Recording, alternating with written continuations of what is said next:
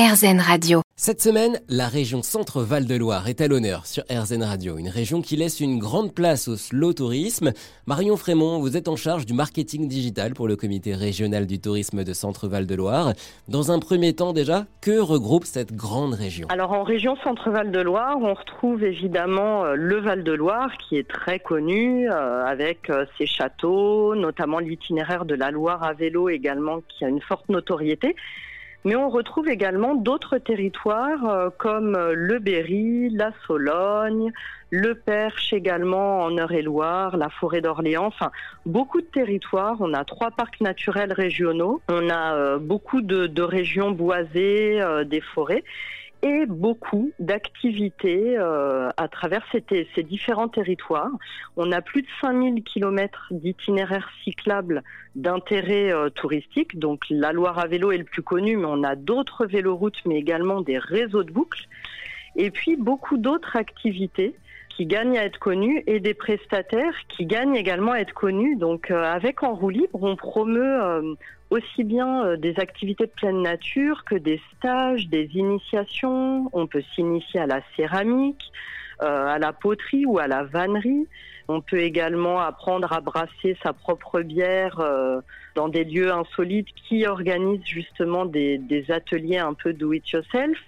On peut dormir dans des hébergements insolites, des anciens euh, tonneaux fûts euh, de vin reconvertis euh, en petites chambres d'hôtes. On a également des écogites où les matériaux utilisés sont respectueux de l'environnement. On a la possibilité de faire des bains de forêt. Ce qu'on appelle des bains de forêt, c'est aussi la sylvothérapie tout type d'activité pour se reconnecter à soi-même, à la nature, pour permettre l'échange avec les gens sur le territoire, mais aussi euh, avec les siens euh, quand on décide de venir euh, entre amis ou en famille pour, pour se retrouver. C'est vraiment autour de, de valeurs comme celle-ci, prendre le temps, transmettre, favoriser le local, avec notamment euh, le fait de privilégier les circuits courts, la découverte de produits du terroir, et puis, euh, et puis en effet respecter la nature également. Alors beaucoup d'activités donc de slow tourisme, le vélo, mais pas que.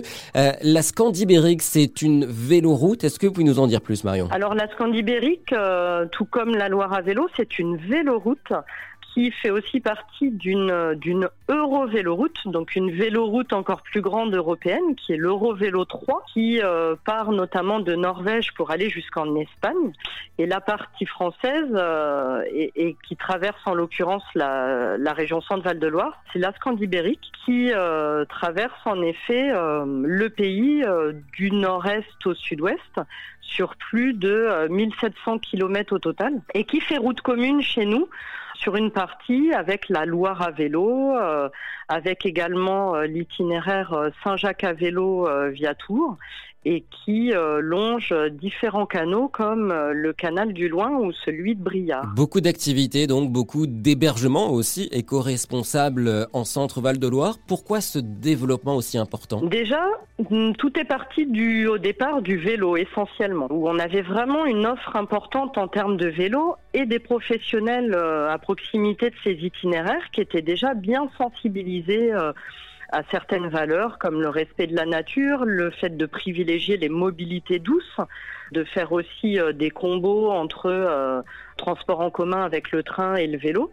Et puis, au fur et à mesure, ça s'est étoffé. On a vraiment des, des, offres complètement slow tourisme, mais l'idée, c'était juste de les révéler et de les faire connaître.